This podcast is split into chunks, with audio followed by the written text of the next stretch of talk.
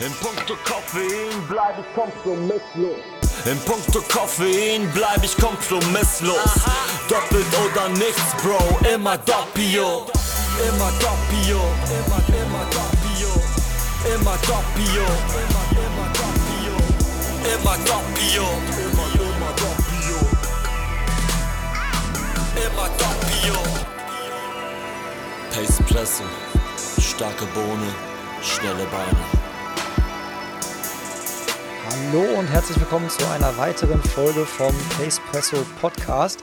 Ich freue mich heute, den vier schnellsten deutschen Marathonläufer aller Zeiten hier bei mir am Start zu haben. Und das zu bestem Timing, weil bald geht's auf Richtung Tokio, beziehungsweise für ihn äh, sind es zwar die Olympischen Spiele in Tokio, aber laufen tut er dann woanders. Da sprechen wir gleich rüber. Hallo, herzlich willkommen, äh, Richard Ringer. Ja, herzlich willkommen. Ich auch mal vielen Dank für die Einladung freue mich auf die nächste Minuten. ja, genau. Wir mal gucken, ob wir es hinkriegen, unter einer Stunde zu bleiben, wenn du sagst Minuten. Ähm, weißt du, was bei, äh, über dich bei Wikipedia ähm, steht, wenn man dich, wenn man dich da quasi eingibt? Ja, steht schon, da steht drauf, äh, dass ich Läufer der Langstrecken- und Crossläufer steht da irgendwie drin, ja. Ja, das ist richtig. Und da steht auch dein Beruf drin. Da bin ich das erste Mal drüber gestolpert. Also es steht drin, dass du aktuell 32 Jahre alt bist. Damit bist du äh, zwei Jahre jünger als ich. Ähm, du bist 1,82 groß. Das heißt also, uns trennen ungefähr so 7, äh, 7 Zentimeter.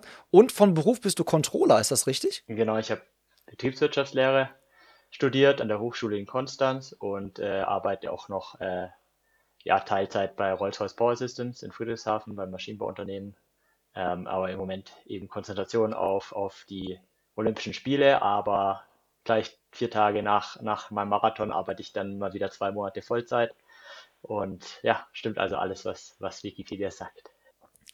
Krass, weil da hätte ich gedacht, da dachte ich, okay, will Wikipedia mir da ein kleines Beinchen stellen? Hätte ich, muss ich gestehen, nicht gedacht. Also ich meine, ich habe ja schon auch mit ein paar Leuten gequatscht. Also sprich mit Hendrik Pfeiffer habe ich auch schon eine Folge aufgenommen und äh, da war, hat er damals auch ähm, noch ähm, berufsbegleitend studiert oder beziehungsweise studiert und hat natürlich diesen Sport so ambitioniert wahrgenommen, hat dann halt quasi noch einen, ähm, einen Job auch gehabt, äh, so einen Studentenjob. Aber ähm, dass du quasi da wirklich mit BWL und dann Controller-Job, Hut ab, muss ich sagen. Also da äh, schon mal Chapeau das allererste Mal. Ganz abgesehen von den Zeiten, die du da so in den Asphalt brennst. Hm, ich habe ein bisschen natürlich im Vorfeld bei dir auf Instagram geguckt und habe wahrgenommen, zumindest in den Stories, im Beitrag nicht, dass du durchaus auch so ein bisschen äh, Kaffeeaffin bist, oder? Du trinkst auch ab und zu mal gerne einen Cappuccino oder einen Espresso. Ja, Cappuccino dann, aber es ist wirklich eher selten. Also das, was ich dann poste, das sind auch dann die einzigen, die ich trinke. ähm, also Koffein, jetzt im Marathon habe ich das jetzt schon auch bei so Getränken mal drin oder in so einem Gel oder so als Vorbereitung, aber ja, Kaffee so mache ich mir jetzt gar nicht zum Frühstück, sondern wenn man halt irgendwie mal in einem Café schön sitzt, dann trinke ich auch gerne mal ein Cappuccino. Ähm, aber so selber mir jetzt einen machen, eher, eher weniger. Also meine Freundin ist da eher addicted und dann macht sie mir ab und zu mal was, dann trinke ich auch. Also ich kann schon auch trinken, aber ist jetzt keine, ist jetzt nicht so eine Sucht von mir oder ich bin jetzt nicht so abhängig wie andere. Du bist also, du, du zählst also dich dann eher noch zu den Kreis der Genießer, ja, die dann, äh, die das dann wirklich genießen, so, so einen schönen guten ah, ja, Cappuccino. Auf jeden Fall, ja, schon was Besonderes dann. Schlägt das denn bei dir irgendwie auf den Magen oder so? Also es ist ja bei manchen Läufern so oder bei manchen Ausdauersportlern so, dass es bei einigen auf den Magen schlägt, bei mir so mhm. gar nicht. Also ich glaube, ich bin da irgendwie so richtig krass abgehärtet. Mhm. Merkst du das, wenn du einen trinkst und ja, dann laufen ich, ich gehst? Ich weiß es nicht. Ich habe halt natürlich, wenn man immer Cappuccino trinkt, ist ja Milch drin. Ich meine, das ist jetzt nicht so förderlich. Das ist jetzt einfach so Kaffee oder Espresso. Ich denke mir halt, ich brauche es gar nicht. Also ich trinke halt sehr viel Tee einfach ähm, und ich denke mir halt, ja, ich weiß nicht, ich, ich merke es natürlich jetzt mit diesen Getränken, dass ah, da ist halt Koffein drin und bist halt auf einer volle Kanne wach. Das merke ich schon, aber ich, ich, mir ist jetzt nicht so, ich bräuchte das jetzt so, deswegen sage ich halt, nö, weiß nicht, ich bin ja zu faul, einen Kaffee zu machen. Ähm, ist aber einfach jetzt nicht äh, für mich so, mein Körper, der, der benötigt es nicht, der sagt jetzt nicht, der, ich brauche jetzt hier irgendwie was und deswegen sage ich halt, der ist einfach leicht mit, mit heißem Wasser und dann Teebeutel und, und, und fertig ist. Gibt es auch überall, ja. Guck mal, da haben wir nämlich den einen Part, der, den den Pacepresso Podcast auszeichnet, schon mal so abgehandelt und schon mal rausgefunden, okay, du bist, äh, du trinkst ab und zu mal gerne einen Cappuccino, aber bist ansonsten eher so der Teetrinker, also beziehungsweise der Fraktion Tee zuzuordnen, ja? Ja, auf jeden Fall. Alles klar. Dann habe ich, mir, ähm, hab ich mir die Frage gestellt, heute noch, bist du der erste Deutsche, der an Olympia teilnimmt, einmal auf der Bahn, da warst du ja in Rio, ne, da bist du ja auf mhm. der Bahn gestartet und jetzt quasi Tokio Straße. Gab es das schon mal in der deutschen Geschichte? Ja, es war halt so, dass, dass Arne ja 2012 in London über 5000 am Start war und auch qualifiziert für Rio war, aber dann verletzungsbedingt halt nicht starten durfte. Deswegen, ähm, mhm. ja, das, das wusste ich von ihm, aber dadurch, dass er nicht teilgenommen hat, ähm, genau, weiß ich jetzt gar nicht, wie das, wie das davor ausschaut. Von äh, Jan Fitschen, er hat es nicht gemacht, Dieter Baumann auch nicht. Das waren ja diejenigen, die genau. ja sonst dabei waren, überhaupt bei 5000, weil es gibt jetzt auch nicht viele, die überhaupt äh, über 5000 teilgenommen haben. Und dann noch, noch Marathon. Ähm, kann schon sein, dass äh, da schon in den früheren Jahren bestimmt vielleicht mal jemand das äh, gemacht hat, aber ähm, mir ist es jetzt natürlich nicht bekannt, dass mir dann vielleicht schon vor, vor meiner Zeit. Ja, weil ich habe da wirklich heute Morgen auf, also als ich nochmal meine Fragen so ein bisschen durchgegangen bin und den Leitfaden so für die Folge so, habe ich halt drüber nachgedacht und dachte ich glaube echt, das ist zumindest jetzt in meinem Erinnerungsbild, und da bin ich natürlich die gleichen Personen durchgegangen, die du auch gerade aufgezählt hast, mhm. dass ich da dachte, nee, okay, von denen hat es keiner gemacht. Und ähm, ja, Amanal halt ja auch nicht und Hendrik äh, mhm. zum Beispiel ja auch nicht. Von daher dachte ich, das könnte ja auch dann so ein, schreibst du vielleicht so ein kleines Stück deutsche Leichtathletikgeschichte auch. Ja, stimmt. Ja, es ist ja auch bekannt dafür, dass jetzt die besten Bahnläufer vielleicht nicht die besten auf dem Marathon waren. Da habe ich jetzt auch schon mal natürlich was hingelegt, weil ich ja die viertschnellste Zeit über 5000, die viertschnellste Zeit über 10.000 Meter und die viertschnellste Zeit im Marathon habe. Das ist irgendwie, das hat es mir irgendwie angetan. Die vierte, die, die vierte Sache, ähm, vierter Platz bei Olympischen Spielen wäre natürlich cool, die nehme ich mit. Aber genau, ich hoffe natürlich, dass ich jetzt auch noch über die anderen Strecke zumindest mal äh, im, im, Marathon oder dass ich da dann auch vielleicht mal äh, noch ein bisschen weiter vorkomme in, in der Rankingliste in der deutschen. Ja, da drücke ich dir auf jeden Fall die Daumen. Also ich meine, ich hätte nichts dagegen, wenn du äh, den vierten Platz bei Olympia, äh, wobei dann, also ich, ich meine, ich würde mich mega freuen, wenn es so kommen würde. Würdest du dich, äh, je nachdem, wie das Rennen dann ausgegangen ist, aber wahrscheinlich auch ärgern, dass es dann nicht der dritte geworden wäre, oder? Oder wie bist du da so im Kopf gestrickt, wenn so du dann Vierter wirst? So ist es wahrscheinlich dann immer ja. näher, aber ich war auch bei der EM 2014 Vierter und habe mich halt schon tierisch gefreut. Es war meine erste EM-Teilnahme erst mit 25, direkt dann Vierter geworden und dann ging es halt auch blitzartig bergauf. Ähm, weil mit 25 stand ich schon im WM-Finale dann auf einmal. Also deswegen, ähm, ich mein Marathon hält sowieso viele Dinge offen und äh, nee, auf dem vierten Platz dürfte sich nie beschweren bei 110 Startern und äh, ich bin doch weiter hinten äh, gereiht, eher Mittelfeld. Deswegen, nee, dürfte sich nie beschweren.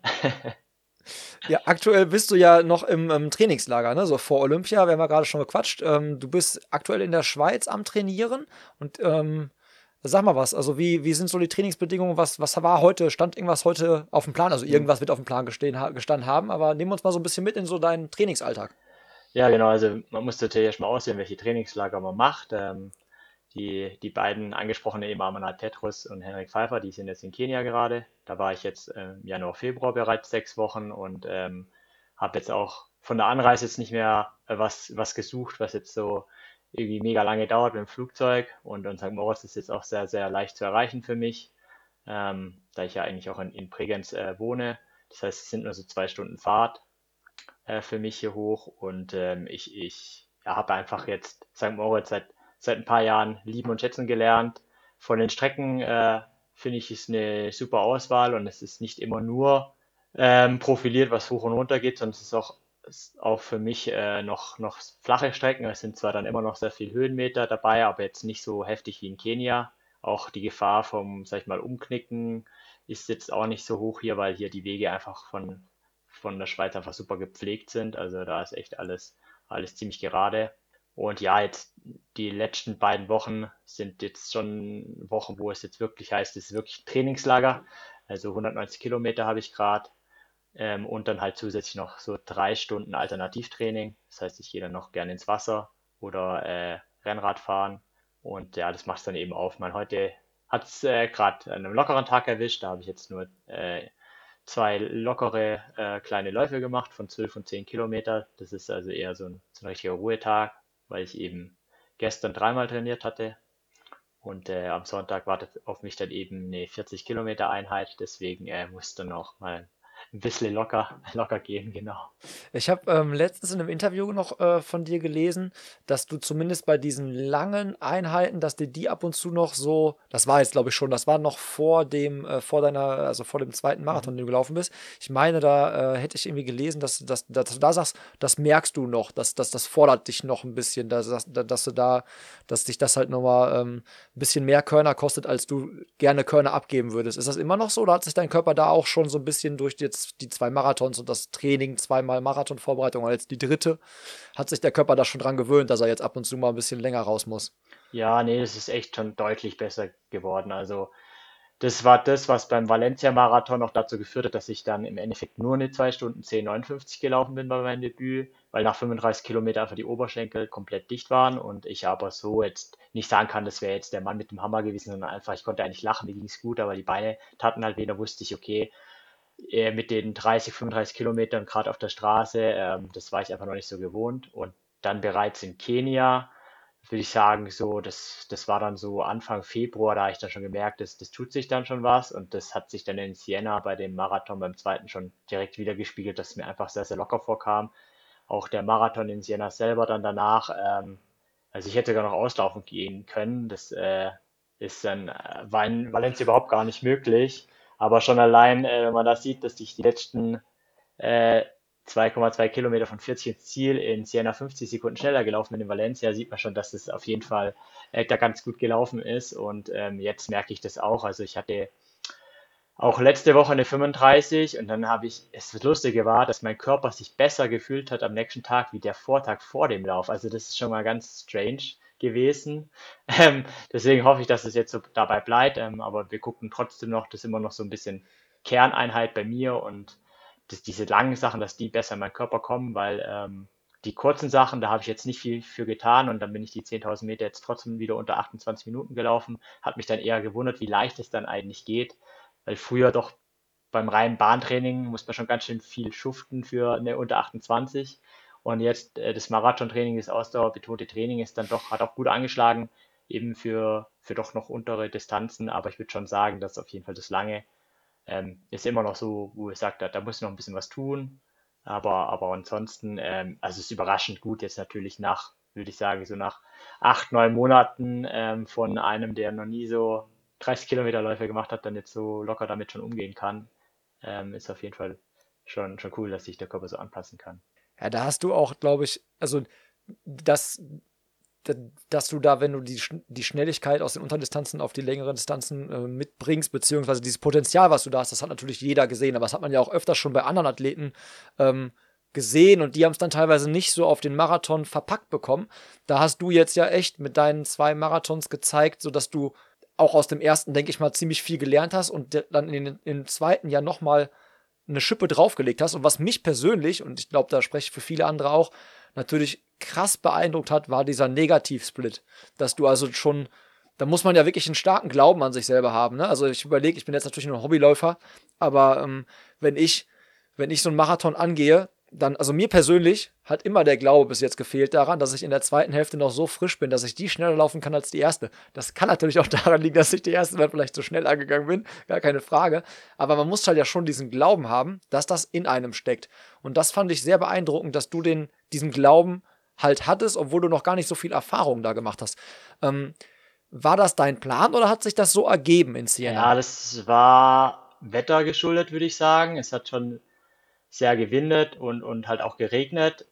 Und das stand überhaupt gar nicht zur Debatte dann, dass es eine andere Gruppe geht, weil wenn jetzt bei gutem Wetter hatte ich eigentlich geplant, äh, bei einer Gruppe von 64, 20 so mitzugehen und dann äh, wäre das ja schon eine geniale Zeit unter zwei Stunden neun, aber man hat natürlich gedacht, okay, wenn man dann langsam wird, dann wird es halt immer noch locker reichen dann für, für die Spiele, so die Qualifikation.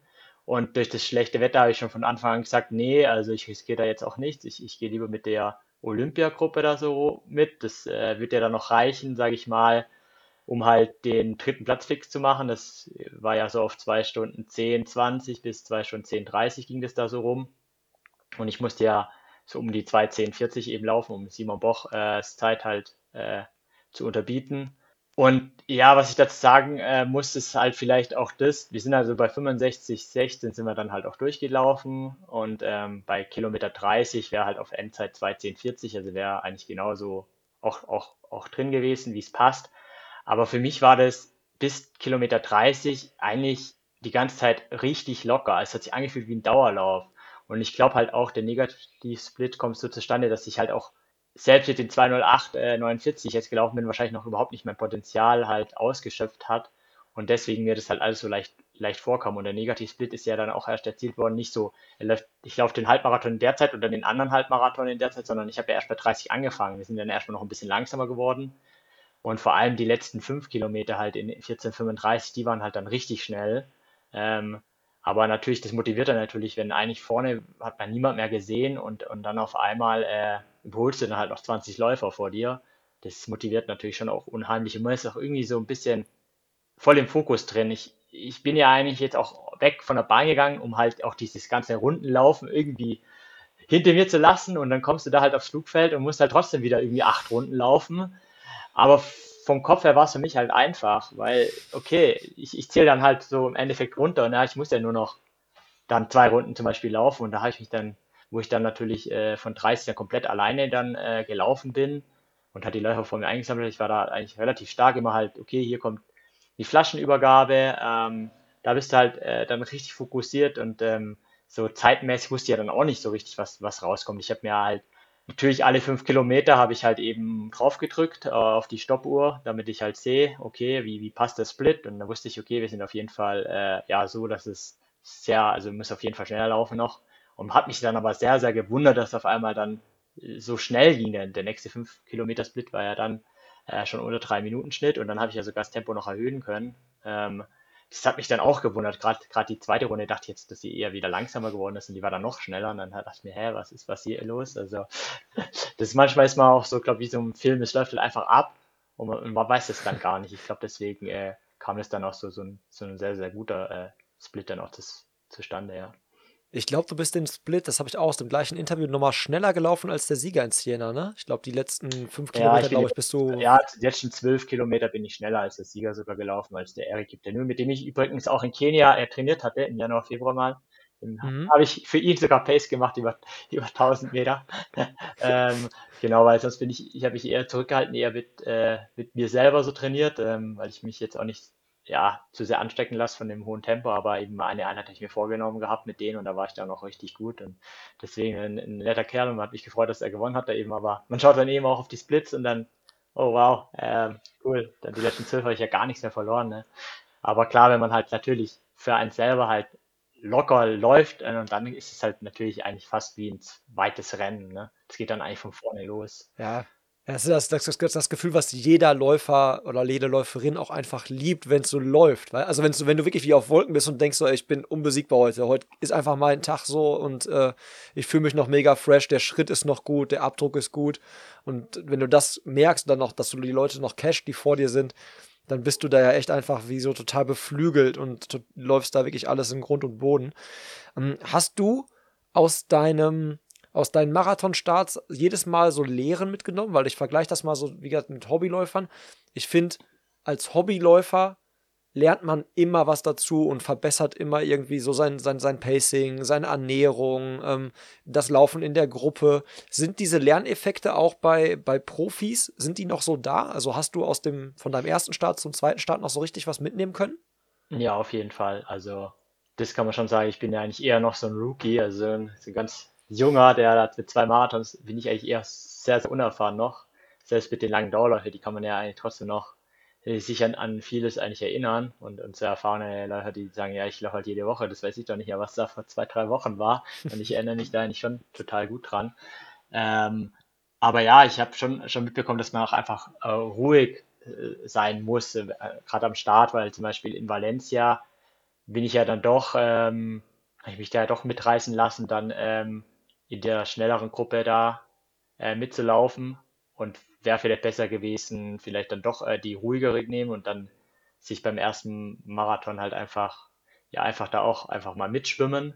Weil bei Valencia ging es von Anfang an, hat sich angefühlt, als ob es eigentlich, das, das, war nichts mit locker, also es war irgendwie ständig schon äh, anstrengend, äh, eigentlich vom ersten Kilometer halt an. Das war, obwohl ja die Pace äh, natürlich gegenüber dem Halbmarathon dann ja schon noch guter Puffer ist, aber trotzdem war das da nicht so ein Gefühl von, ja, man, man läuft jetzt einfach mal mit. Das war in Siena dann schon echt ganz anders. Ich glaube, so sollte das Gefühl auch nicht sein. Also es sollte schon eigentlich so eher wie Valencia sein, dass man sagt, man fühlt schon, das ist recht anstrengend und man kann es ganz gut machen, aber in Siena, das war wirklich, ich weiß nicht mehr, ob das, ob das jemals wiederkommt, dass das halt wirklich ist wie, wie ein Dauerlauf. Also das ist dann irgendwie ein bisschen verrückt schon. Also aber ich, ich lerne auf jeden Fall was, vor allem wenn man halt alleine ist. Aber das man hat keine Zuschauer. Also in Siena waren ja keine Zuschauer und du denkst dir dann während des Rennens, warum trainiere ich jetzt hier eigentlich? Weiß nicht.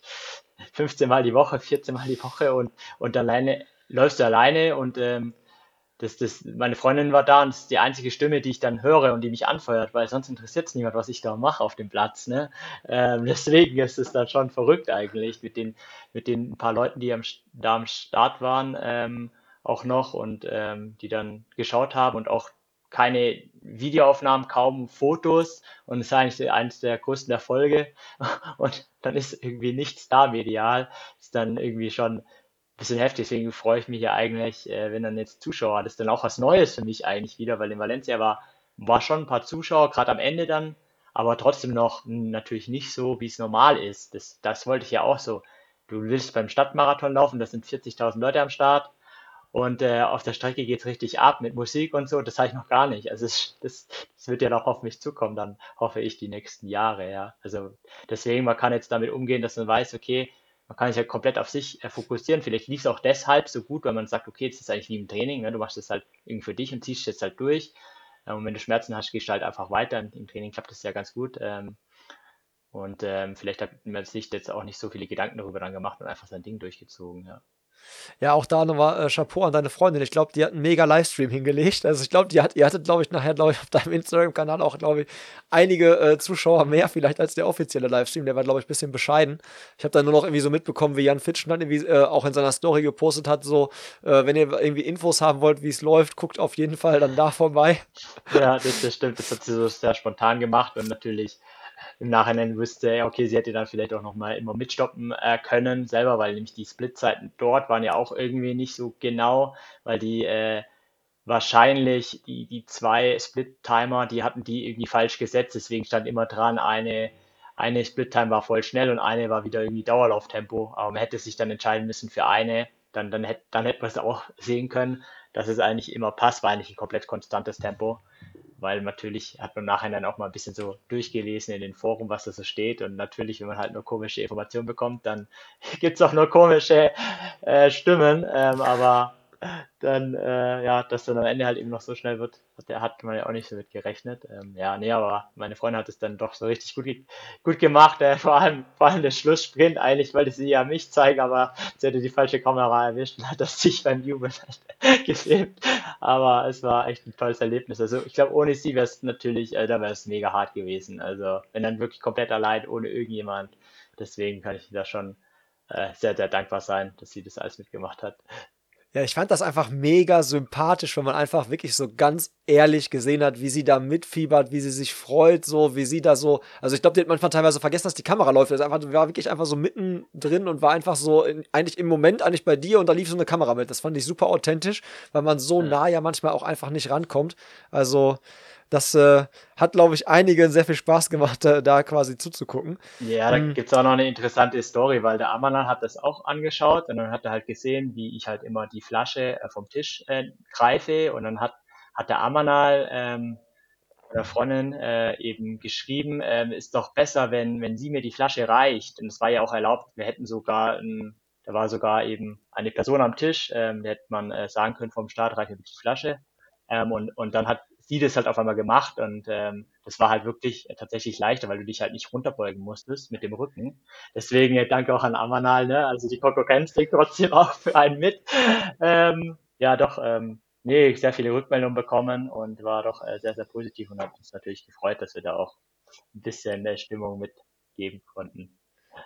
Ja, das ist auch eine super schöne Story und so wie du es beschreibst, kann ich es mir vorstellen. Also Amana kenne ich jetzt auch flüchtig, so ein bisschen. Er hat mich schon ein, zwei Mal getroffen und äh, absolut herzensguter Mensch, der da auch, wie du schon sagst, halt der, im Prinzip seid ihr ja Konkurrentin in dem Sinne. Äh, und du bist ja auch seiner Zeit ja durchaus dann äh, nahe gekommen, sag ich mal, ne? Ja. Dass man, äh, dass er da trotzdem halt dann so einen Tipp weitergibt, äh, passt einfach zu dem, wie ich ihn, wie ich ihn auch kennenlernen durfte. Ähm, wie war denn so dein erster Gedanke? Du hast es vorhin aber schon angesprochen. Simon Boch ist ja dann in Dresden quasi, hat deine Zeit getoppt, war dann zwischenzeitlich so drittschnellster Deutscher und damit ja dann eigentlich ähm, in dieser Quali, mhm. in diesem Hin und Her dann vor dir. Wärst du nochmal so oder so gestartet, um die Erfahrung im Marathon zu sammeln? Oder bist du in Siena nur an den Start gegangen, um dann nochmal nachzulegen? Nee, also nach dem Valencia-Marathon, das war auch eine lustige Situation. Da kam kam Philipp Flieger dann ins Ziel. Ähm, der war ja auch, äh, dann hat nicht ganz so gut funktioniert halt, auch wahrscheinlich mit der Aufregung im Vornherein. Und hat mir dann erstmal gratuliert, so, ja, super, äh, unter 210. Ich so, nee, Philipp, ich, mu ich muss nochmal ran. Nur, nur knapp unter 211, das wird nicht reichen, weil ich, ich kenne einfach die Konkurrenz. Und es war von Anfang an da dann schon klar, dass ich nochmal laufen muss, weil ich bin ja auch davon ausgegangen, sag ich mal, dass Arne Gabius und auch Philipp Flieger, der ist jetzt dann auch noch verletzungsbedingt ausgefallen, dass es auf keinen Fall erreichen wird. Und und für mich selber persönlich mit einem Marathon, der jetzt dann noch in Valencia so gelaufen bin, habe ich gesagt, also so kann ich auch nicht am Start gehen. Also ich brauche schon mehr Erfahrung mit, weil sonst bin ich vom Kopf auch brutal zu, wenn ich eigentlich nur weiß, okay, ich habe einen Marathon nur geschafft.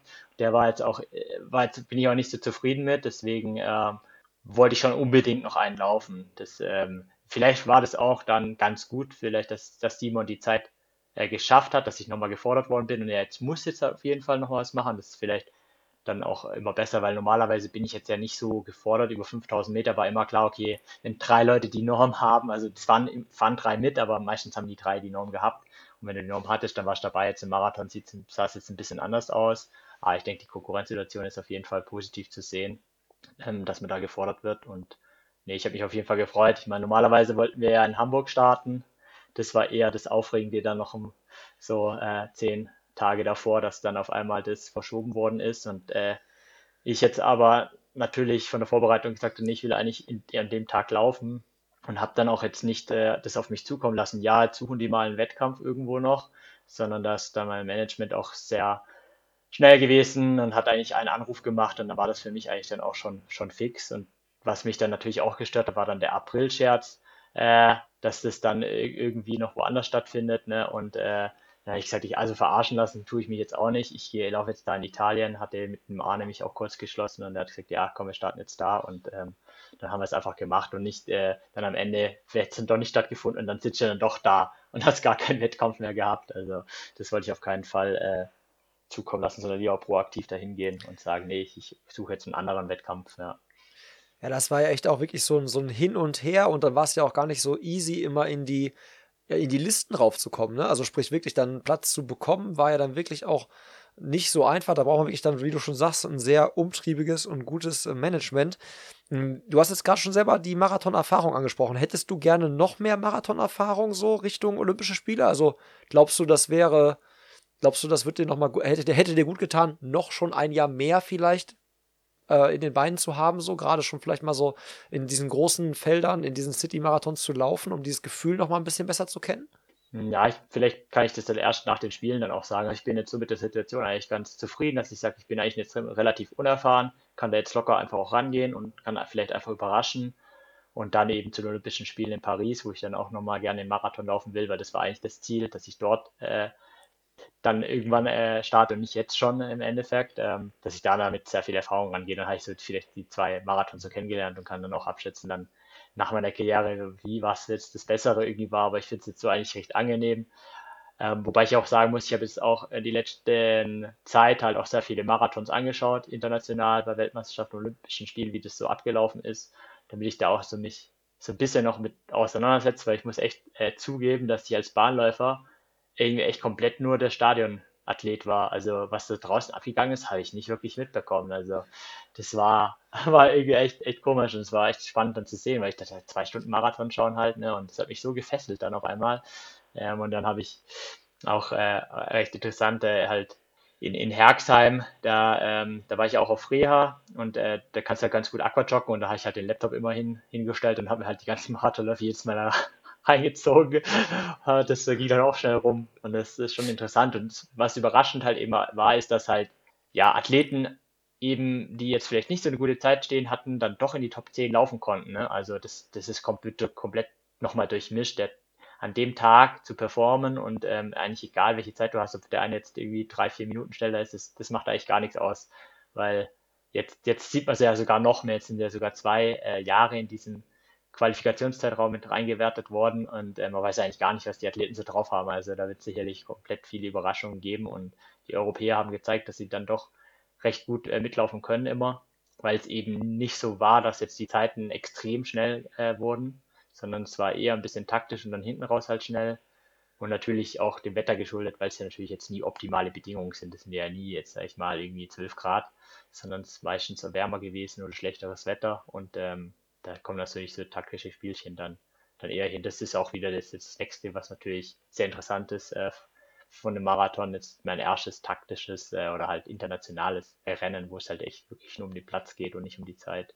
Ja, das ist ja wirklich das, was bei, bei Olympia-Marathon ja wirklich immer so ist. Es, so, es geht dann, es sind ja meistens nicht die schnellsten Zeiten. Jetzt kennt man, die Kurse wechseln natürlich auch. Das heißt also, es ist ja nicht der typische ähm, Stadtmarathon-Kurs, wo man auch Zeiten vielleicht einigermaßen vergleichen kann, weil es halt der gleiche Kurs ist. Es ist ja eh immer ein anderer Tag, das ist gar keine Frage und anderes Feld.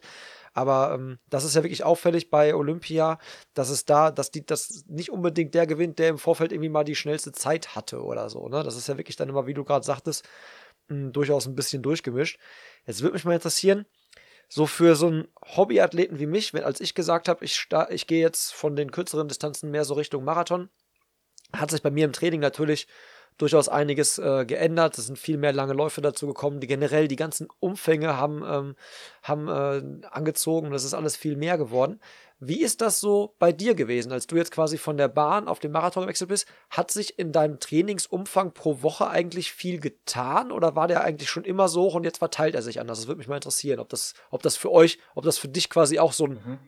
Umstieg schon von dem zeitlichen Impact Ja, also bei mir muss man halt sagen, dass ich eben habe mich ja noch 2019 äh, bei den 5000 Meter bei der Doha habe ich mich ja noch qualifiziert gehabt, hatte aber schon lange, längere Monate Schmerzen an der Ferse und Plantarfaszie gehabt und habe mich da relativ lange auch mit, mit abgekämpft und hatte deswegen äh, halt, würde ich sagen, halt schon ein Jahr nicht, nicht wirklich viel äh, Kilometer halt gehabt. Da waren das dann vielleicht halt in dem, in dem Aussetzjahr, wo es ja auch nicht wirklich jetzt irgendjemand gemerkt hatte, dass ich jetzt auch nicht da bin, hatte ich jetzt auch nicht wirklich viel Kilometer, aber davor eben zu den, zu den Hochzeiten äh, in der Bahn da war ich jetzt eigentlich ganz gut bestückt schon gewesen und deswegen konnte ich jetzt halt zum Valencia-Marathon jetzt auch nicht dann gleich wieder halt sagen, okay, ich komme jetzt von dem Maximum von der Bahn und leg da was drauf, sondern ich muss fast wieder anfangen von vorne. Deswegen war die erste Marathon-Schnitt war jetzt nicht wirklich hoch, der war so wie auf der Bahn. Also ich hatte auf der Bahn so 140 Kilometer im Schnitt und hatte, aber das muss man natürlich sehen, eigentlich ist sogar mehr wert, weil es ja über eine gesamte Saison ging und beim Valencia-Marathon waren es ja sogar nur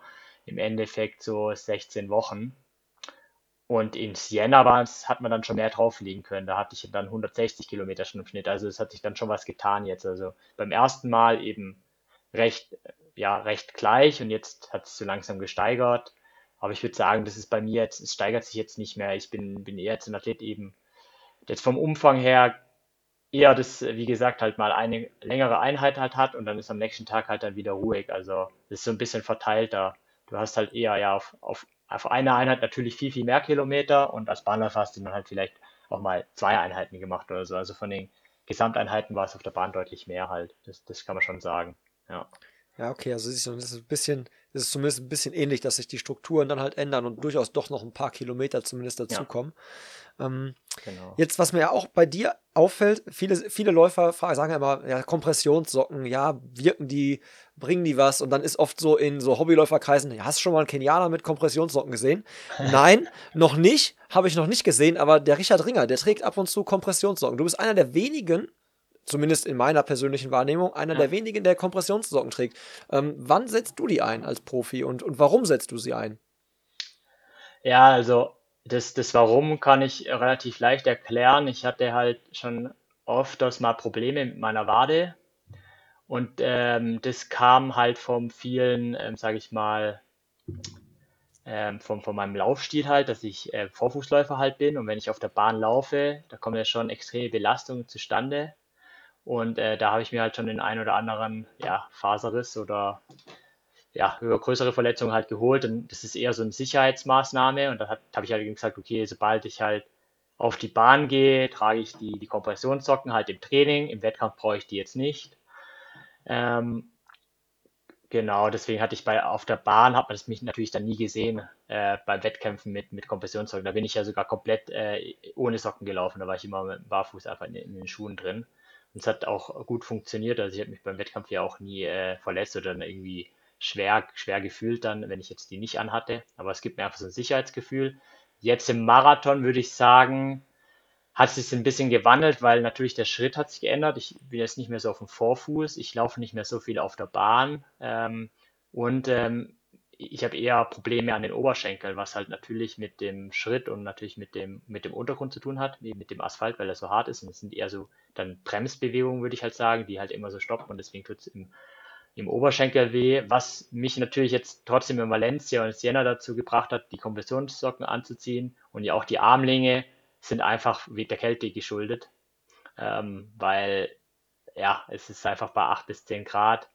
Ist ja, sage ich auch gerade, äh, von, von Krämpfen äh, kann man ja dann schon auch geplagt werden und mit kurzen Socken, da zieht es dann doch ganz schön hin und deswegen ähm, ist ja nicht so, dass die Kompressionssocken jetzt irgendwie wärmen. Die kannst du ja wirklich auch bei 30 Grad an, anziehen und das ist kein Problem, aber es ist trotzdem ein Schutz gegen Wind und, und, und gerade das, das Nasse jetzt in Siena. Und äh, ich, ich mag das irgendwie so. Also es ist besser als jetzt ich zum Beispiel ein Langarm-Shirt, da finde ich die Kompressionsarmlänge äh, super oder auch, auch gegenüber eine Tight. Du hast halt die Kniefreiheit, selbst im Training, wenn es kalt war, habe ich öfters eine enge kurze Hose an und die Kompressionssocken, dass ich einfach irgendwie so ein bisschen Luft an den Knien spüre, aber es ist da trotzdem eigentlich noch, noch warm genug zu laufen, auch bei 10 Grad im Training. Und das, das gefällt mir. Aber ja, im Moment jetzt zum Beispiel gegenüber jetzt, ja, wie das Sapporo, da wird es ja schon wärmer, aber trotzdem sage ich halt, die, die Kompressionssocken, die ich halt anhab, das sind halt sehr, sehr dünne Socken. Und das ist halt sehr, sehr angenehm, finde ich, für die Füße, anstatt in den Schuhen ein bisschen was Dickeres zu haben. Das, deswegen liebe ich das halt auch, weil es einfach so, so dünn ist. Ich meine, ich klebe meine Füße trotzdem ab, also ich tape die mit, mit so einem Kinesio-Tape, an den Stellen nicht, dass, dass da halt, dass ich da nicht Blasen bekomme, weil da habe ich einfach so ah, Erfahrung okay. gerade, sag ich mal, was früher halt eben beim Laufbandlaufen passiert ist, wenn du halt das einheitliche Tempo hast, dann holst du dir irgendwie Blasen, wo du davor nie Probleme hast, ist halt beim Marathonlaufen, kann ich mir halt auch vorstellen, dass die Gefahr halt groß ist, weil es einfach lange Zeit rum die gleiche Geschwindigkeit ist.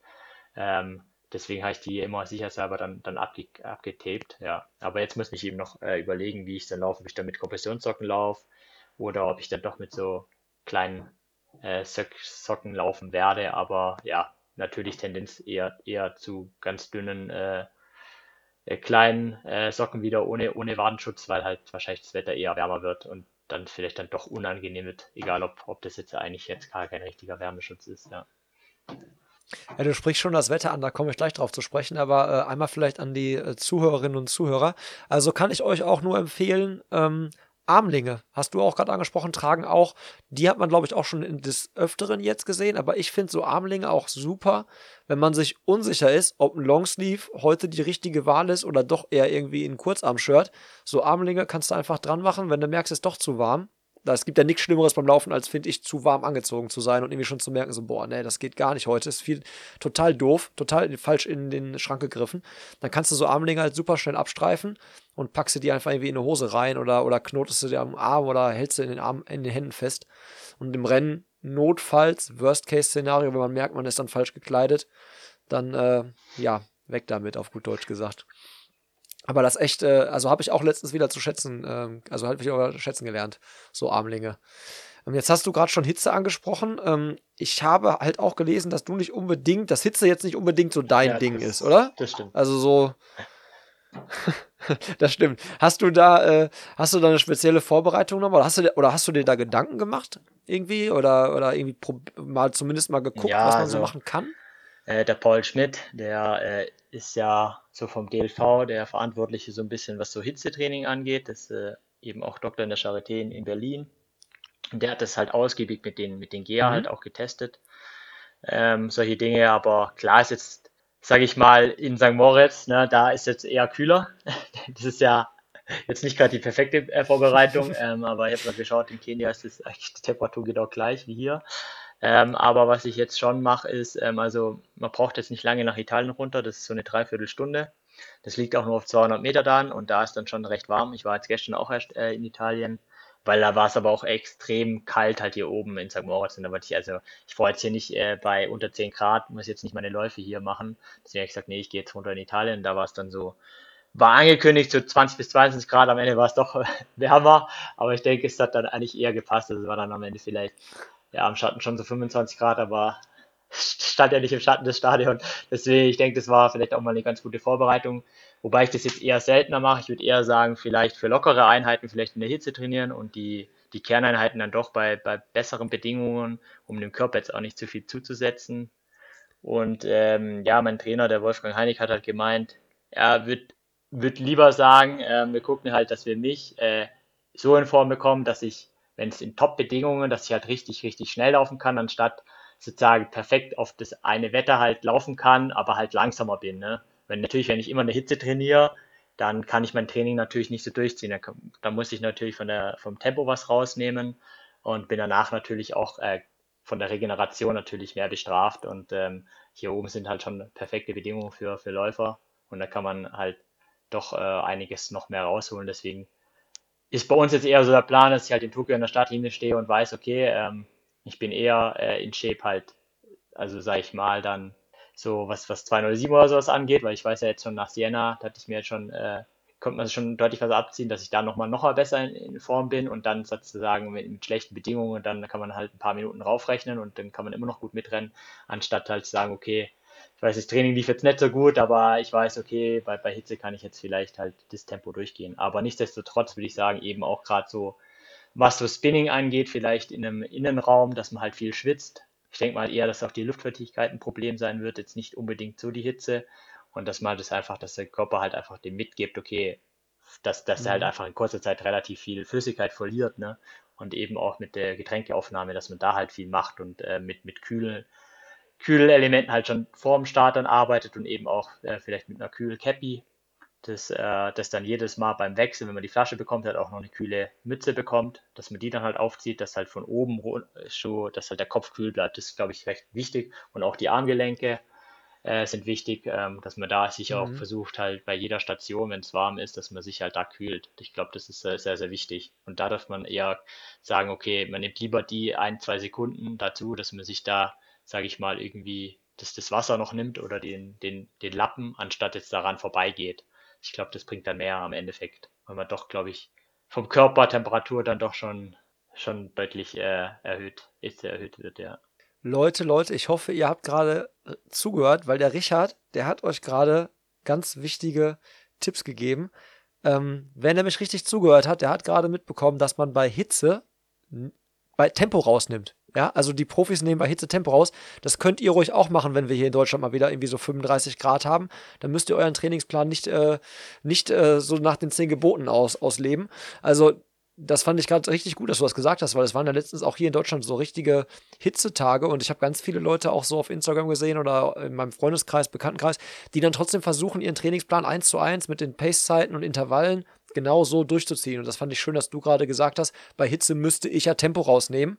Ne? Mhm. Das ist, glaube ich, ähm, kann, kann, sich mal vielleicht der ein oder andere Hobbyläufer definitiv was mitnehmen. Und zweites ganz wichtiges Ding, ähm, genau, Kopf kühlen. Also der Körper äh, oben fängt an und äh, dass der Kopf, wenn der Kopf äh, schon mal runterkühlt, dann ist das für den ganzen restlichen Organismus sehr, sehr, sehr, sehr wichtig. Was du gerade schon gesagt hast, ähm, Indoor-Training quasi auf dem, Rad, um halt diese vielleicht Luftfeuchtigkeit zu simulieren. Ich wechsle jetzt mal die, die Sportart. Im Triathlon gibt es so, gibt's ja einige verrückte Typen, aber einer von denen heißt Lionel Sanders und der hat sich, weil er sich auf Kona, also auf die Weltmeisterschaft vorbereiten wollte, hat er sich quasi so eine Indoor-Sauna gebaut und hat versucht, in der Sauna die Luftfeuchtigkeit und die Temperatur von Kona nachzubauen und hat in dieser riesen Sauna dann ein Laufband reingestellt und halt quasi auch so eine Rolle, um diese Sachen zu simulieren. So verrückt bist ja, du da, aber dann nicht unterwegs, oder? Studien. Ich meine, also auf Kona ist schon relativ klar, was da für Temperaturen herrschen, aber es gibt eben auch äh, Bekannte, die sozusagen sich da perfekt vorbereiten wollten auf dieses Hitzerennen und auf einmal war keine Hitze und die waren so erschöpft an der Startlinie, weil sie halt so krass dafür trainiert haben und dann war es es nicht und du bist so, so kaputt, ja. Aber ich habe schon auch einige gesehen, die halt einfach in ihr Badezimmer die Heizung angemacht haben und da halt äh, Spinning drauf gemacht haben. Ja, und das reicht ja dann auch schon. Man muss jetzt nicht übertreiben, sage ich mal. Ähm, aber da verliert man schon sehr, sehr viel Flüssigkeit. Ähm, man muss ja auch immer aufpassen, dass man jetzt dann eben dann nicht überdreht und ja, dann auf einmal, keine Ahnung, dann, dann wirst du vielleicht noch krank, ne, weil du halt natürlich auch den Wetterumschwung immer hast. Also deswegen, gerade auch mit so Saunagängen, das ist ja auch so ein Thema, warm Wasser. Also ich mache jetzt eher noch mit warmem Wasser. Das heißt, wenn ich schwimmen gehe, äh, eine Stunde und Aquajoggen, da gehe ich dann immer noch in, in so ein Wärmebecken, also so, so wie Whirlpool ist das hier im, im Oberwehrer im Schwimmbad ähm, um da jetzt nochmal so ein bisschen den Körper so bereit zu machen mit, mit der Wärme. Das haben wir jetzt auch mit auf den Weg bekommen, dass wir das äh, machen können. Dass das ganz gut hilft, ähm, aber jetzt so ganz extrem, ja, ich, ich, ich, ich kenne mich da halt selber, dass das vom Körper dann ja eher eben, das dann, dann guckst du wieder mehr auf die Zeit und sagst, okay, ich muss es hier reduzieren und dann ist er wieder vom Kopf eher schwerer. Deswegen äh, würde ich sagen, lieber die, die Einheit in, in kühlen Bedingungen halt durchzuziehen, wenn es halt überhaupt nicht geht, wie jetzt gerade halt in, in Deutschland, wenn man nicht so die Möglichkeiten hat, wie ich jetzt natürlich im Trainingslager, auf jeden Fall äh, reduzieren. Also es kann dann schon pro, pro Kilometer fünf Sekunden dann schon sein, ja. Also das, das geht dann schon schnell. Du hast vorhin, als wir Siena angesprochen haben, ähm, so diese mediale Aufmerksamkeit auch angesprochen. Da war ja jetzt nicht viel los, nicht viele Kameras und so. Jetzt ähm, wird ja oft äh, gesagt, dass quasi die mediale Aufmerksamkeit auf dem, beim Marathon halt größer ist. Also, dass die Geldtöpfe auch ein bisschen größer sind und dass das, dass das für Sponsoren lukrativer ist, jemanden im Marathon zu supporten als auf der Bahn. Korrigiere mich da bitte, wenn ich Quatsch erzähle. Ne? Also, ja, ich, äh, wenn ich da Quatsch erzähle, dann ähm, korrigiere mich da bitte. Ähm, merkst du das auch? Also, mer also ich meine, jetzt natürlich doofe Zeit, behaupte ich jetzt mal, ja. gerade für dich mit Corona und ne, aber merkt man trotzdem, ich bin medial mehr im Fokus. Ähm, ich bin irgendwie für Sponsoren nochmal jetzt ganz anders und lukrativer geworden. Oder ist das aktuell, merkst du da noch keinen so einen großen Switch? Ja, beim Sponsoren muss ich sagen, dass das bei mir, als ich zu Essex gewechselt bin, äh, im, im, im, Jahr 2019, war das schon äh, ein Thema mit. Das war schon mit verankert, der Marathonlauf. Deswegen habe ich auch einen, einen, langen Vertrag da schon gemacht, wo gesagt worden ist, okay, ähm, wir unterstützen dich jetzt auf der Bahn, wollen dich aber in Zukunft schon auf der, auf, auf der Straße sehen und natürlich ähm, sind da die Geldbeträge dann schon auf jeden Fall höher, ähm, weil du natürlich auch medial, eigentlich wie du gesagt hast, schon präsenter bist. Allein wo ich äh, 2018 im Arne Gavius Tempo gemacht habe in Frankfurt, war ich eine Stunde im Bild von den eineinhalb Stunden, die ich gelaufen bin. Also das, das sieht man mich sonst äh, eigentlich über Jahre nicht komplett bei allen Bahnläufen zusammengerechnet. Und natürlich dann in Deutschland dann halt auch eine Übertragung und ähm, sind ja auch sehr, sehr viele Leute am, am Start. Natürlich eben ist da normalerweise dann natürlich äh, Geld äh, zu holen, wenn halt 40.000 Leute am Start sind, die zahlen alle 100 Euro und dann natürlich die Sponsoren im Fernseher, ist natürlich jetzt leichter. Aber jetzt wegen der Corona-Zeit, du hast es schon richtig angesprochen, ja, ich habe halt meine Reisekosten selber gezahlt nach Siena, weil ich froh war, dass ich überhaupt einen Startplatz bekommen habe. Ähm, und das äh, sah natürlich früher anders jetzt aus, wenn du sagst, okay, ich, ich starte jetzt halt in, in einem Stadt, äh, Lauf in, in Frankfurt, Hamburg, Berlin oder Hannover, dann haben die da schon natürlich äh, da gut äh, was, was gezahlt, weil sie wussten, dass, äh, das lohnt sich halt auch. Und ja, das hat sich jetzt halt schon komplett gedreht, muss man halt schon sagen. Aber nichtsdestotrotz ähm, werde ich äh, von meinem Sponsoren doch gut unterstützt, dass ich dann, wenn ich jetzt so eine schnelle Zeit laufe, natürlich dann trotzdem auch äh, da einen Bonus äh, mir geholt habe. Deswegen ähm, ist jetzt natürlich jetzt nicht so, so schlimm, dass ich damit mit nicht rauskomme, aber ist natürlich trotzdem gegenüber früher schon äh, auf jeden Fall schon was anderes, ja, leider. Ja, es ist einfach medial, ich muss ja auch gestehen, äh, habe ich ja hier im Podcast auch schon öfters gesagt. Also klar, Marathon, da behaupte ich, da kenne ich so die deutsche Elite, die deutsche Spitze so, beziehungsweise da bin ich einfach mehr im Thema. Ich bin halt bei der Bahn. Das, was du halt sagtest, du hast ja gesagt, du warst immer dieser ähm, Stadionathlet-Typ, ne, der, der dann nicht mitbekommen hat, was dann draußen beim Marathon vielleicht dann, den das noch nicht so gecasht hat und mich hat sofort Marathon gecasht und ich musste die Bahn erst lieben lernen, sag ich mhm. mal, indem ich mir mal ein paar Wettkämpfe da mehr so angeguckt habe und auch da mal mit Athleten, Athleten gesprochen habe. Jetzt hast du gerade auch schon äh, deinen Sponsor Essex angesprochen und die haben ja äh, ein sehr interessantes Konzept rausgebracht, was die, was die Schuhe angeht, die du ja auch gelaufen bist, ähm, unter anderem in Siena. Warst du da in die Entwicklung mit eingebunden, gerade wenn man wusste, dass da so ein langfristiger Vertrag ist und dass du diesen Move machst von der, von der Bahn auf die Straße. Warst du da bei den, bei den Schuhen da quasi, kann man da so Feedback geben? Wird ja, man als Fall. Mitgenommen? Also da wird man schon eingebunden.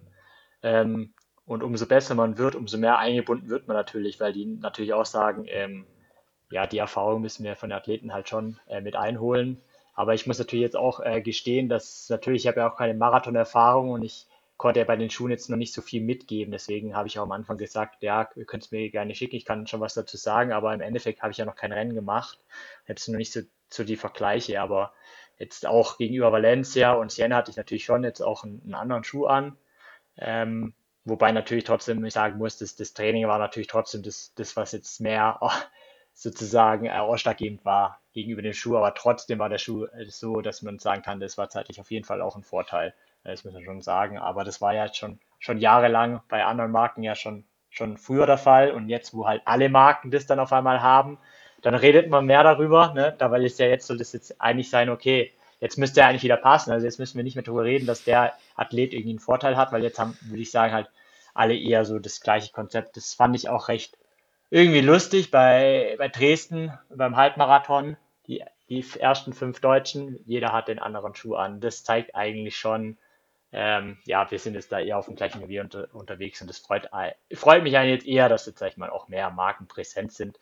Ähm, und äh, ich bin natürlich stolz, dass, dass das ähm, Essex jetzt super Schuh auf den Markt gebracht hat, mit denen ich auch super zurechtkomme. Auch jetzt der Spike hat sich jetzt auch super entwickelt. Da denke ich mir halt nur noch zurück und sage mir, ah cool, wenn ich jetzt noch vielleicht 5.000 oder 10.000 Meter halt laufe, äh, wäre natürlich dann auch interessant, äh, dann nochmal äh, andere Spikes anzuhaben, ähm, die halt einfach nur, nur äh, sag ich mal, ganz ganz leichte Schuhe mit Nägeln drin. Ähm, ist jetzt, sage ich auch eben, sage ich mal, von der Verletzungsanfälligkeit jetzt auch auf, auf der auf der Bahn jetzt auch schon auf jeden Fall besser geworden, weil es einfach ein bisschen weicher geworden ist. Ich denke, das ist auf jeden Fall der größte Vorteil, dass man halt sagen kann, nach dem Marathon, man geht halt raus und weiß eigentlich, ähm, egal was jetzt alles wehtut, aber das, äh, das ist alles, ist alles in Ordnung, weil halt der Schuh einfach auch gesünder geworden ist, ja.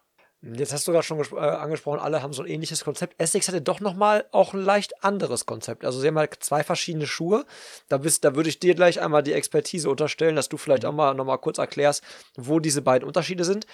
Du hast vorhin selber gesagt, dein Schritt hat sich natürlich ein bisschen verändert. Ne? Also sprich mhm. vorher sehr krass Vorfußläuferlastig, sehr starke Beanspruchung auf der Wade, jetzt eher muskulär Oberschenkel im Fokus. Ähm, welchen, zu welchem Schuh hast du da jetzt gegriffen? Ich versuche genau. das mal in genau. meinen Worten zu, äh, zu beschreiben. Es gibt einen, der ist ähm, eher darauf ausgelegt, dass du eine ähm, große, hohe Schrittfrequenz läufst und es gibt einen, der ist mehr darauf ausgerichtet, so, ich sag mal, für Läufertypen wie mich, der eher einen langen Schritt hat. Zu welchem hast du gegriffen und habe ich das so richtig erklärt? Ja, die, die Schuhe unterscheiden sich eigentlich mehr von, ja, von, von der Höhe ähm, und von, von der Sprengung.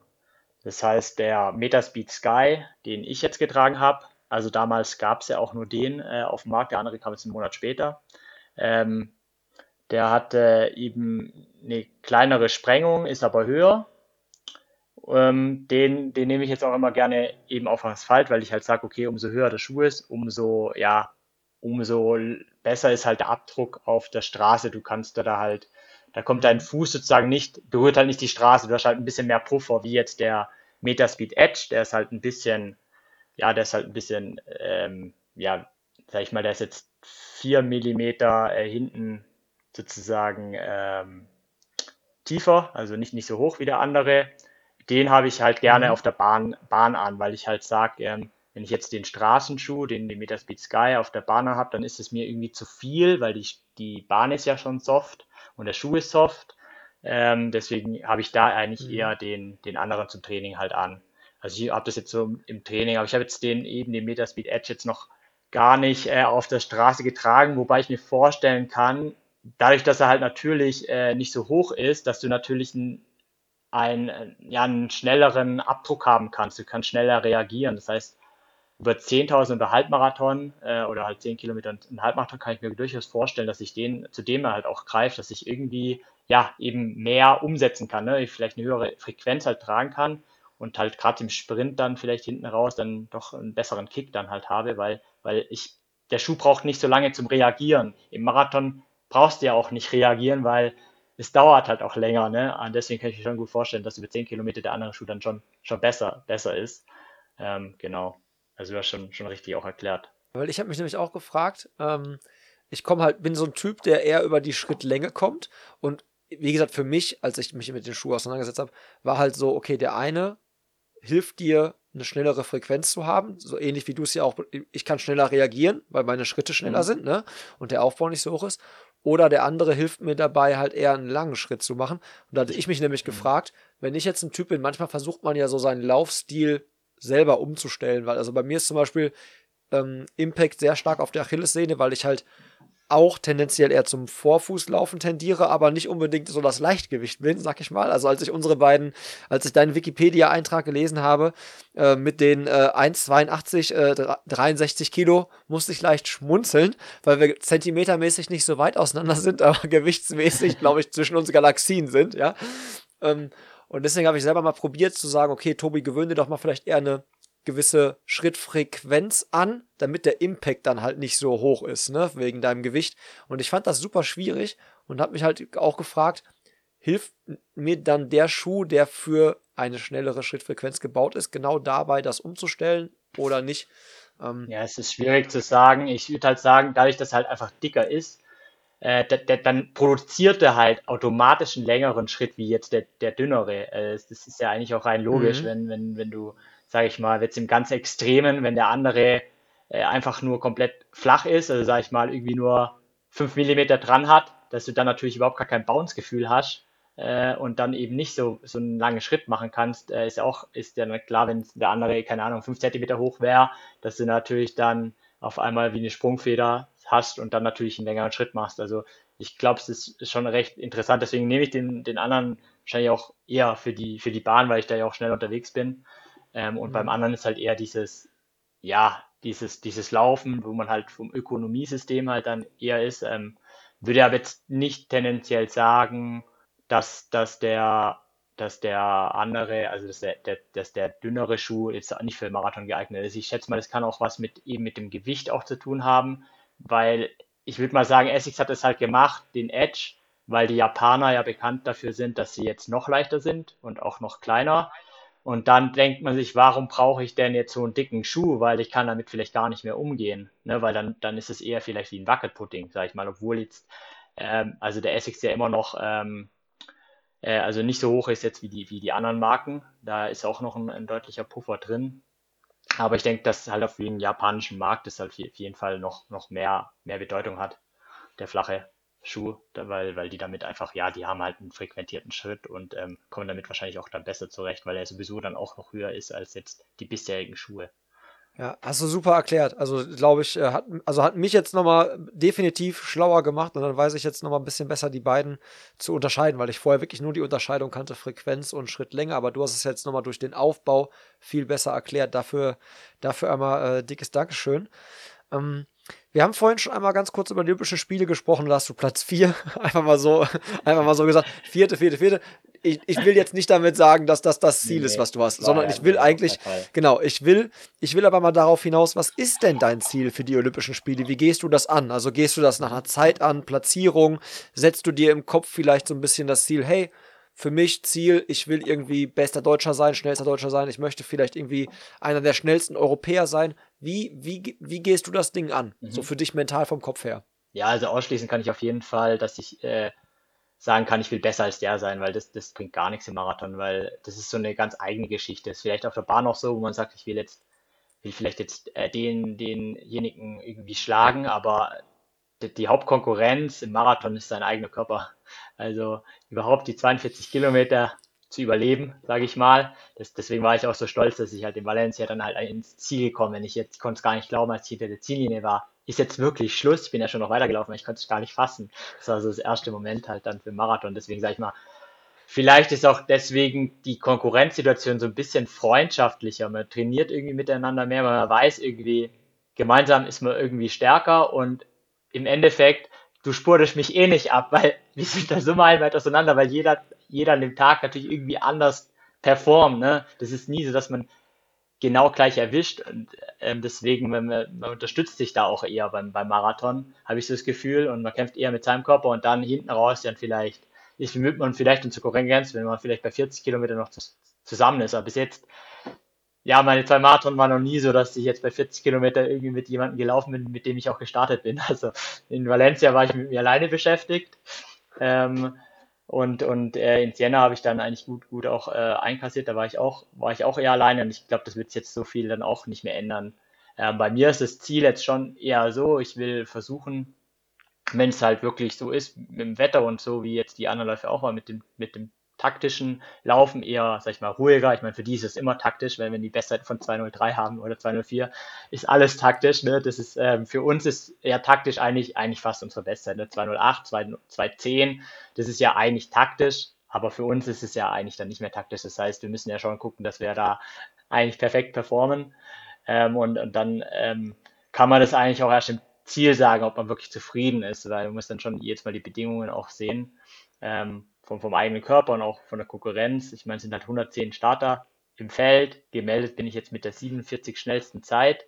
Äh, das ist ja irgendwo eigentlich im Mittelfeld und natürlich vom Ziel äh, sage ich ja nicht, ich will jetzt irgendwie Platz 50, Platz 40 oder Platz 30 irgendwie werden. Das ist ja irgendwie nie das Ziel. Also man will ja schon irgendwie sagen, ja, also Top 16 äh, ist irgendwie immer so ein, so ein so ein, irgendwie so, eine, so ein Masterziel, gerade beim Marathon. Und äh, klar, Top 8 ist natürlich, da kriegt man eine Urkunde, aber das beim Marathon mit der riesen Konkurrenz natürlich dann schon, schon, schon richtig schwierig. Aber ich würde mir da auch gar kein Limit setzen. Also ich versuche da schon irgendwie so lange möglich äh, zu versuchen, dass das mir gut geht und dann, dass ich auch irgendwie jede Tempoverschärfung mitgehen kann.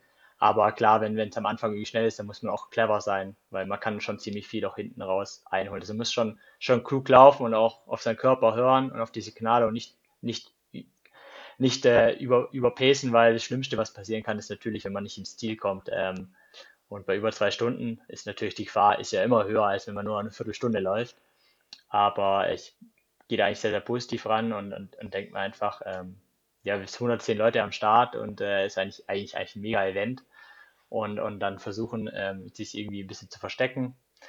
Und ja, sag ich mal, versuchen, so lange wie möglich mitzugehen und sich, sich gut zu fühlen. Und dann ergibt sich das jetzt selber. Und ähm, ja, ist immer natürlich gut, auch zwei von seinem eigenen Land äh, dabei zu haben. Und hoff, man hofft natürlich, dass man so lange wie möglich irgendwie gemeinsam bleibt, weil ich glaube, das motiviert dann auch selber dann nochmal, wenn man weiß, okay, hey, wir sind hier noch zu dritt, irgendwie bei Kilometer 20, 30 oder, oder noch weiter. Das wäre natürlich schon, schon genial. Ich glaube, das kann einen auch nochmal als Team irgendwie ein bisschen stärken und persönlich auch. Was passiert denn jetzt noch ähm, vor Olympia bei dir? Also was, was, was, wir haben jetzt, also bis die Folge, ich muss mal gucken, wann die Folge rauskommt, also beziehungsweise ich weiß natürlich schon ungefähr so, weil ich ja alle 14 Tage immer eine Folge rausbringe. Aber wir haben jetzt den 2. Juli, damit das die Zuhörerinnen und Zuhörer einmal einsortieren können, wir bis den 2. Äh, Juli. Ähm, also nicht mehr so viel Zeit bis Olympia. Was passiert bei dir jetzt noch bis dahin? Mhm. Ja, es sind jetzt noch fünf Wochen. Das heißt, ähm, ich werde jetzt halt diese Woche noch, noch gut durchziehen, habe eben noch eine 40 Kilometer Einheit am Sonntag, dann, dann wird erstmal wieder rausgenommen, weil dann habe ich eben 290 Kilometer Wochen. Dann wird erstmal eine Woche mal lang nur ein Tag, äh, sag ich mal, gelaufen mit, mit Alternativtraining. Da kann man eben auch ein bisschen auch hin Hitzeanpassung wieder ein bisschen machen, weil der Körper, der, der geht es ja dann auch ruhig an die Woche und, und dann wird nochmal ein Block eingelegt von zwei Wochen, die die recht, recht viel sind. Und dann geht es halt auch, ähm, ja, so 16 Tage vor dem Start geht es dann halt auch zurück schon wieder runter. Das heißt von der Höhe runter und dann kommt ja immer auch so ein, so ein, so ein sag ich mal, ein Punkt, wo man seinen Körper halt nicht äh, überfordern sollte. Das heißt, es wird dann, sag ich mal, noch am dritten Tag wird noch eine super Einheit gemacht und dann wird erstmal richtig, richtig äh, nochmal relaxed. Äh, ja, nichts äh, den Körper zu äh, überfordern. Und dann ist dann im Endeffekt eine, eine Einheit noch vorm Abflug und dann ist sowieso nur noch Ruhe in, in Japan. Also das ist halt als Marathonläufer ganz, ganz geschickt. Du musst jetzt nicht mit dieser gewissen Spritzigkeit am Start stehen, sondern es geht einfach nur daran, okay, du musst einfach nur locker sein, weil du hast jetzt gut trainiert, du weißt, du kannst auf deinen Körper vertrauen, du hast so gut trainiert, das verliert sich nicht in ein, zwei Wochen. Das, ähm, man muss wirklich da rausnehmen und das ist ja das, wo viele auch sagen, ja, man, man schaut, dass man eben gar nichts macht und dann so richtig die Lust wieder hat, jetzt endlich mal richtig lange wieder zu laufen. Und äh, das habe ich jetzt auch irgendwie schätzen gelernt, dass man wirklich, dass es aber auch reicht, eben so eine in so einer kurzen Phase, wenn man da gar nichts macht, der Körper erholt sich da brutal schnell. Das hätte ich niemals gedacht. Ähm, da habe ich als Bahnläufer immer viel, viel länger gebraucht. Ähm, aber eben, wenn die Kilometer dann äh, runtergehen und man nur noch einmal am Tag trainiert, dann denkst du, du machst eigentlich gar nichts, das ist echt Urlaub. Ne? Das ist echt brutal, weil du halt so viel trainierst. Und ja, und, und dann äh, ja, geht es ja dann eh schon, schon relativ äh, schnell zum Wettkampf. Also es gibt jetzt noch eben einen Trainingsblock dann und dann äh, ist eine Ruhe angesagt. Das ist jetzt eigentlich auch schon, schon ziemlich viel eingetütet. genau. Man, ihr merkt, also ich merke und ich glaube, unsere wie Zuhörerinnen und Zuhörer merken auch, du hast da einen sehr, einen sehr guten Plan ausgearbeitet bis dahin. Ähm, was äh, kommt denn danach? Also es gibt ja noch so eine Europameisterschaft in München. Ist das ein Ziel von dir auch, mhm. da dann am Start wieder zu stehen? Ja, da steht jetzt auch noch, das ist ja dann in einem Jahr, also ich werde dann eben, wie gesagt, erstmal nach den Olympischen Spielen erstmal dann in die verdiente Sommerpause gehen, aber bei mir bedeutet Pause halt dann Vollzeit. Die dann, hast du dir auch echt ich halt verdient, in die ja. Vollzeitarbeit in die Firma rein, aber ich bin, bin eigentlich auch, finde es irgendwie cool, dann arbeitet der Kopf halt wieder. Ähm, das habe ich auch mhm. schon, schon eben alles abgeklärt mit meiner Firma und ist auch super toll, dass, dass die mich da auch unterstützen, dass ich eben auch so einen Freiraum bekomme und dann, wenn ich zurückkomme, dass ich dann alles kriegen kann, was, was, was, äh, was ich zum Arbeiten äh, eben, eben bekomme und dass der Koffer eben arbeitet und dann, ähm, ja, ich, ich weiß jetzt eben nicht, ob, ob dann, ob ich dann jetzt noch einen Marathon mache dann in diesem Jahr, weil ich habe ja eigentlich jetzt schon dann drei Marathons in acht Monaten. Man sagt zu zwei Jahren, ich habe dann schon drei und dann soll ich vier in einem Jahr eigentlich machen in meinem BB-Jahr. Ich weiß nicht, ob das so gut ist, aber ich habe da jetzt äh, gerade eben vorhin äh, habe ich deutsche Meisterschaft noch angeschaut. Äh, da gibt es ja zehn Kilometer und Halbmarathon soll es geben Ende Oktober. Das wäre vielleicht noch interessant, um wieder irgendwie so ein bisschen reinzukommen. Und klar, nächstes Jahr sind die Europameisterschaften im August, ähm, wobei ich jetzt auch noch nicht ganz genau weiß, ob es da einen Marathon gibt oder einen Halbmarathon, weil das Problem ist, dass ja die Weltmeisterschaften ja auch verschoben worden ist und die soll dann im Juli stattfinden in Eugene. Ich meine, man hat es jetzt gerade gesehen, in Eugene waren bis zu 40 Grad, da einen Marathon zu laufen, weiß ich nicht, ob das dann so gut ist. Ähm, aber klar, die Temperaturen schwanken da auch recht häufig und äh, in der Nacht ist da doch, doch sehr, sehr kalt noch. Ähm, ja, aber es könnte sein, dass vielleicht, ich, ich meine, ich will immer mit dem Besten äh, mich, mich betteln, deswegen äh, wäre es für mich persönlich sehr schade, die Weltmeisterschaften auszulassen. Ähm, ich, die Qualifikation habe ich schon für die Weltmeisterschaften Eugene, da zählt das, das ja auch schon rein. Allerdings könnte ich mir auch vorstellen, vielleicht dann doch nochmal irgendwie auf die 10.000 Meter zu gehen und vielleicht dann vielleicht doch mal da nochmal irgendwie was zu versuchen, weil ich gemerkt habe, das Marathon-Training hat mich jetzt über 10 jetzt nicht langsamer gemacht. Klar, über 5000 ist nochmal irgendwie was anderes, aber 10.000 Meter könnte ich mir echt vorstellen.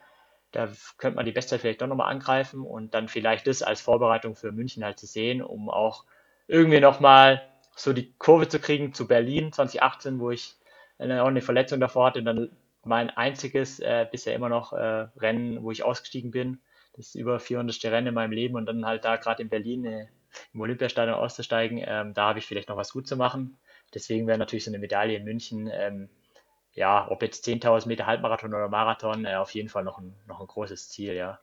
Ja, für das Ziel drücke ich dir auf jeden Fall äh, alle Daumen. Ähm, bevor äh, wir jetzt quasi gleich einen Deckel drauf machen, habe ich dir noch eine Hörerfrage, die muss ich unbedingt loswerden und du musst mir erklären, was es damit auf sich hat. Und zwar äh, wurde ich gefragt, wann spielst du wieder Rooster Athletics? das war von leichtathletik.de ein Event, ja, da kommt man halt auf Leichtathleten tippen oder war das, oder war das, ich, ich weiß nicht, gab von Leichtathletik.de eins und dann gab es eins auf der App, aber ich bin jetzt ja nicht mehr so im Bilde. Also ich hatte ja relativ Spaß bei der Leichtathletik.de. Da habe ich wirklich mir Excel-Tabellen halt aufgebaut und habe da halt wirklich jeden Athleten also rausgesucht. Ich bin halt so ein bisschen Statistik-Freak halt, das kommt wahrscheinlich auch meiner Tätigkeit in der Arbeit. Ich wollte gerade sagen, Controller, das passt. genau, und ja, ich, ich interessiere mich ja brutal für Stadionleichtathletik und ich kenne mich halt wirklich auch in jeder Disziplin aus. Das äh, ist halt wahnsinnig cool. Ich bin jetzt nicht nur der Läufer, also ich, ich bin jeden äh, Werfer, jeden Sprinter, jeden Springer. Und ja, ich glaube, mit, mit Rooster, ich glaube, es eher das, das, äh, da hat man, glaube ich, bestimmte Geldbeträge und kann sich seine, seine Athleten dann eben kaufen. Ich, das habe ich jetzt gar nicht mehr mitbekommen, da war ich schon irgendwie, war ich schon irgendwie wieder weg. Aber ja, das, da hat, kann man auch so Gruppen äh, bilden und dann sieht man halt gegeneinander, kann man dann ein bisschen spielen. Aber eine gute Idee.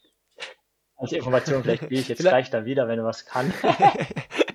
ja, vielleicht ist das auch was, um in, in, Tokio abzuschalten, so ein bisschen. So ein bisschen zwar sich mit Sport zu beschäftigen, wenn man selber nicht mehr so viel laufen soll, dann kannst du ein bisschen Rooster spielen. Ich kannte es vorher gar nicht. Von daher auch da nochmal danke für die Erleuchtung.